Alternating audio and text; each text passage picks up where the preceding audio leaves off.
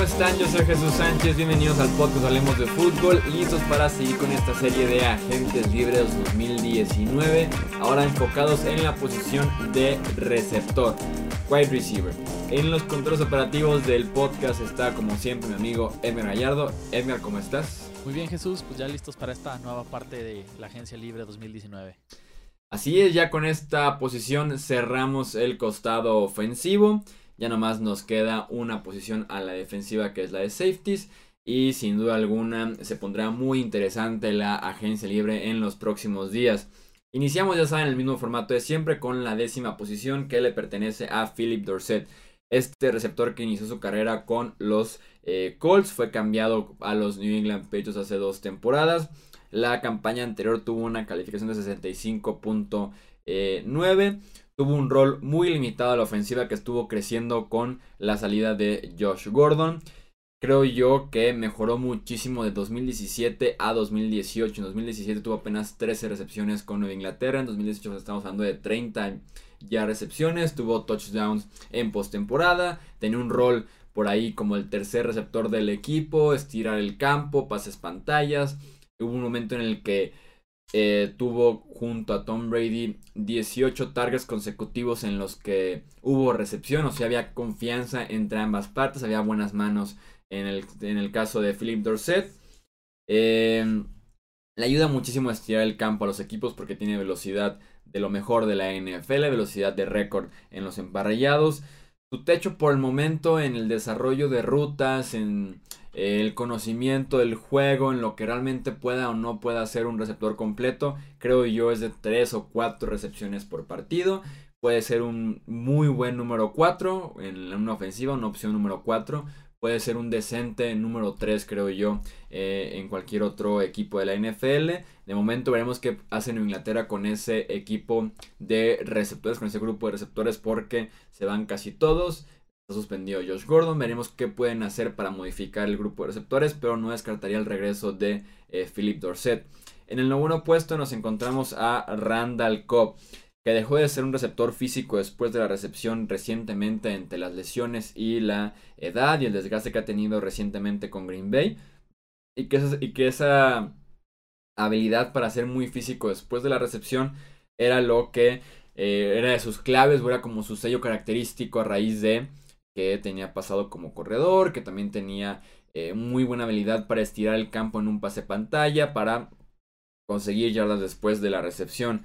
Las lesiones le pegaron muy duro en 2018, incluyendo una conmoción cerebral al final de la temporada. Tuvo una calificación de 60.2. Creo yo que está descartadísimo su regreso a Green Bay.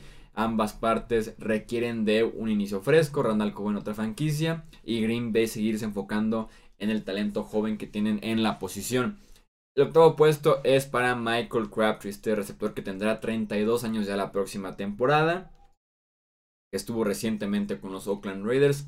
Se cambió de equipo a los Baltimore Ravens para la temporada anterior. Es un jugador de posesión. Es un jugador que consigue muy poca separación en sus rutas por ya la edad. Realmente tampoco nunca fue un velocista. Entonces es más en el corrido de rutas, en ser un jugador de manos seguras que te puede conseguir un primero y diez en oportunidades de tercera oportunidad, te puede conseguir el touchdown en zona roja. Su producción se cayó al final de la temporada eh, con Lamar Jackson como, como su quarterback, aunque realmente tampoco despegó su producción cuando estaba Joe Flaco en los controles operativos. Era difícil triunfar en esa ofensiva de Baltimore, lo hizo John Brown solamente en el inicio de temporada con Joe Flaco. Crabtree realmente, como les digo, nunca despegó, nunca tuvo realmente la química, pero sigue siendo un receptor que te puede ser una buena opción número 2. Un receptor veterano, eh, sobre todo para equipos que tal vez no tengan esta opción de un receptor alto, de posesión, de primeras oportunidades, de touchdowns. Eh, no sé, como podría ser, por ejemplo, Miami o como podría ser San Francisco, que están buscando recepciones, perdón, receptores veteranos que complementen a un grupo joven que eh, tienen estas franquicias que menciono como opciones simplemente para la posición de receptor. Tenemos en el séptimo puesto a Dante Moncrief, que la temporada pasada tuvo las oportunidades para ser un receptor principal con los Jacksonville Jaguars y simplemente nunca las tomó. Tuvo apenas un 62.3 como calificación en, 80, en 815 snaps ofensivos. Por ruta conseguía 1.22 yardas, suficiente para ser el receptor 63 en la NFL en esta categoría. Moncrief, que en Indianapolis tuvo dos, tres semanas muy buenas y que nos hicieron pensar que tenía el potencial altísimo, que tenía, eh, que nada más le hacía falta tal vez un cambio de escenario más fresco, un cambio de ofensiva, de coreback, buscar una opción nueva para Dante Moncrief. En Jacksonville se seleccionaron los receptores, tuvo la oportunidad de brillar y simplemente no lo hizo. Tampoco se le puede culpar mucho porque tenía a Blake Bortles como coreback. Pero Moncrief de esos jugadores que dejamos de verlos como el potencial muy alto y los tenemos que empezar a ver como la producción muy baja porque ya fue lo mismo con los Colts y también con los Jaguars.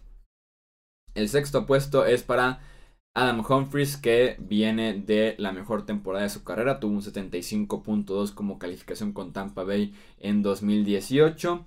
Apenas tiene 25 años y brilló en el momento indicado cuando todavía es joven, cuando demostró versatilidad, cuando, cuando demostró que puede triunfar en la NFL de hoy, en los sistemas ofensivos que tenemos hoy en día. Y eso le puede eh, llevar a ser de los receptores más buscados en la NFL en esta agencia libre 2019. Sabe trabajar el slot. Es un receptor fuerte, físico, de muy buenas rutas, de muy buenas manos.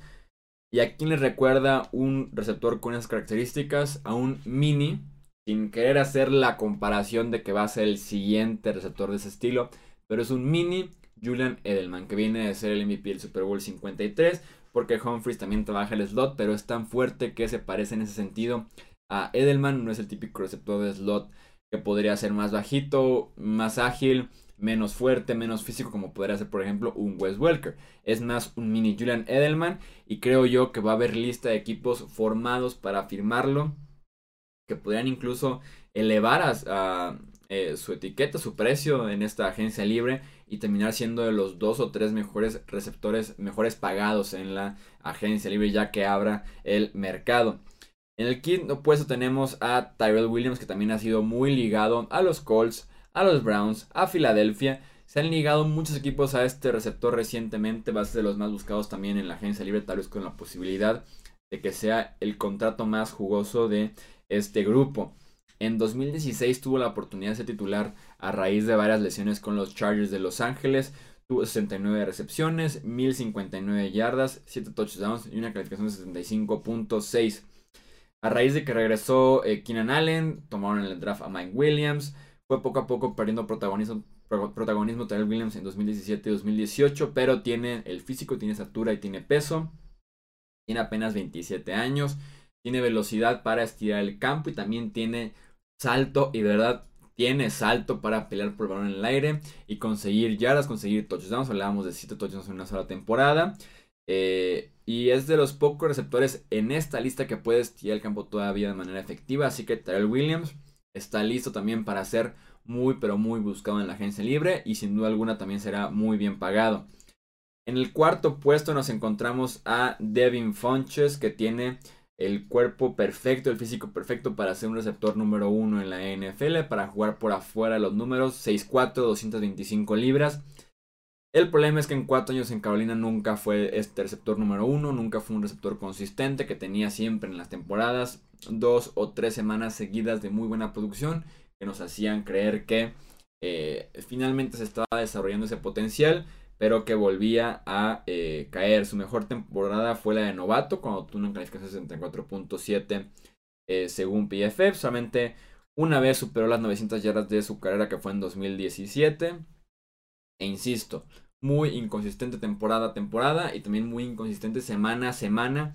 Veremos quién puede confiar en Devin Fonches, si bien muchos le pueden dar el beneficio de la duda de que esa ofensiva de los Panthers no era tan aérea, no era tan productiva con Cam Newton y sus inconsistencias también en precisión, en localización de sus pases. Pero creo yo que van a ser pocos los que confíen en Devin Fonches en esta agencia libre. En el tercer puesto nos encontramos a Jamison Crowder, que viene una temporada de muchísimas lesiones con los Redskins. Apenas le permitió jugar nueve partidos la temporada pasada y una producción sumamente limitada en el campo.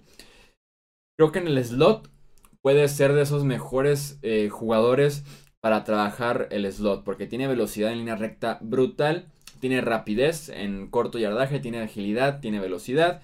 Eh, es explosivo, fue muy productivo de 2015 a 2017. En esas tres temporadas tuvo un promedio de 60 recepciones, 700 yardas y dos o tres touchdowns aproximadamente. Entonces ya ha sido productivo, simplemente las lesiones no le permitieron hacerlo la temporada pasada. Además de jugar con Lex Smith, con Cole McCoy y con otros quarterbacks con los Redskins. Pero Crowder también puede ser esos agentes libres de pocos reflectores, de un precio barato y que puede ser productivo, que puede ser explosivo y que le puede dar una ofensiva un nivel diferente al momento de estirar el campo o de conseguir yardas después de la recepción. El segundo puesto es para John Brown, que eh, después de la semana 7 su producción se cayó. Podemos hablar de un John Brown diferente de la semana 1 a la 6, de la semana 7 en adelante. Que claro coincide con la lesión de Joe Flaco. Fue el más beneficiado de Joe Flaco la temporada pasada con Baltimore. Eh, no superó las 30 yardas a partir de la semana 7, pero cuando estaba jugando bien era el receptor número 1 de Baltimore, podía estirar el campo, te estaba haciendo touchdowns, te estaba haciendo un receptor realmente número 1 con los Ravens, una temporada de 65.1 en calificación y creo yo que en el sistema correcto vimos que John Brown ya está casi de regreso de esa versión que tuvimos con Arizona. En el sistema correcto con buena eh, con un buen sistema que lo pueda permitir eh, estirar el campo, ir recto, ir vertical, con un quarterback consistente, que no estamos hablando de un Joe Flaco y después un Lamar Jackson, creo que John Brown puede ser un receptor muy productivo, como una opción número 2 en una ofensiva. Eh, que tal vez le caería bien un cambio, por ejemplo, a Filadelfia para complementar ahí un Nelson Jeffrey o un Nelson Aguilar. Una situación de ese tipo podría caerle muy bien a John Brown y ser nuevamente productivo en la NFL. Pasamos al primer puesto, al receptor, al mejor receptor que tenemos en esta agencia libre y es Golden Tate. Tiene 31 años, viene una temporada de calificación de 70.9 con Detroit y después con eh, los Philadelphia Eagles. Puede jugar en el slot y también puede jugar por afuera los números. Es ese tipo de receptores raros que tenemos en la NFL que te puede jugar ambas posiciones porque eh, es lo suficientemente ágil y rápido para jugar por adentro, pero es lo suficientemente agresivo y fuerte para también jugar por afuera de los números. Hablando de lo fuerte que puede ser y de jugar en el slot que te implica mucho el tacleo y romper tacleos y conseguir yardas después de la recepción. En cada una de las últimas 7 temporadas tiene por lo menos 20 tacleos eh, que fallaron los defensivos que intentaron taclearlo y además tiene un promedio de 6 yardas después del primer contacto en ese mismo eh, tiempo. Entonces Golden Tate, que tal vez no tiene la edad para cobrar fuerte en, en esta agencia libre, pero sí te puede dar un contrato de por lo menos dos temporadas cerca de los 10 millones de dólares probablemente y que ya tenemos equipos interesados en él y también el, receptor interesado en ese equipo que son Nueva Inglaterra, los Patriotas de Nueva Inglaterra, así que podrían echarle un ojo a Golden Tate para complementar ese ataque aéreo de Julian Edelman, tal vez Josh Gordon y también con Golden Tate. Eso es todo entonces por este episodio de los 10 mejores receptores que tenemos en la agencia libre 2019 de la NFL. Cerramos el costado ofensivo y ya nos queda un episodio para eh, terminar con la previa de la agencia libre y ya enfocarnos en las firmas en el mercado oficialmente abierto. Yo soy Jesús Sánchez, eso hablemos de fútbol y nos escuchamos en el próximo episodio. Hasta luego.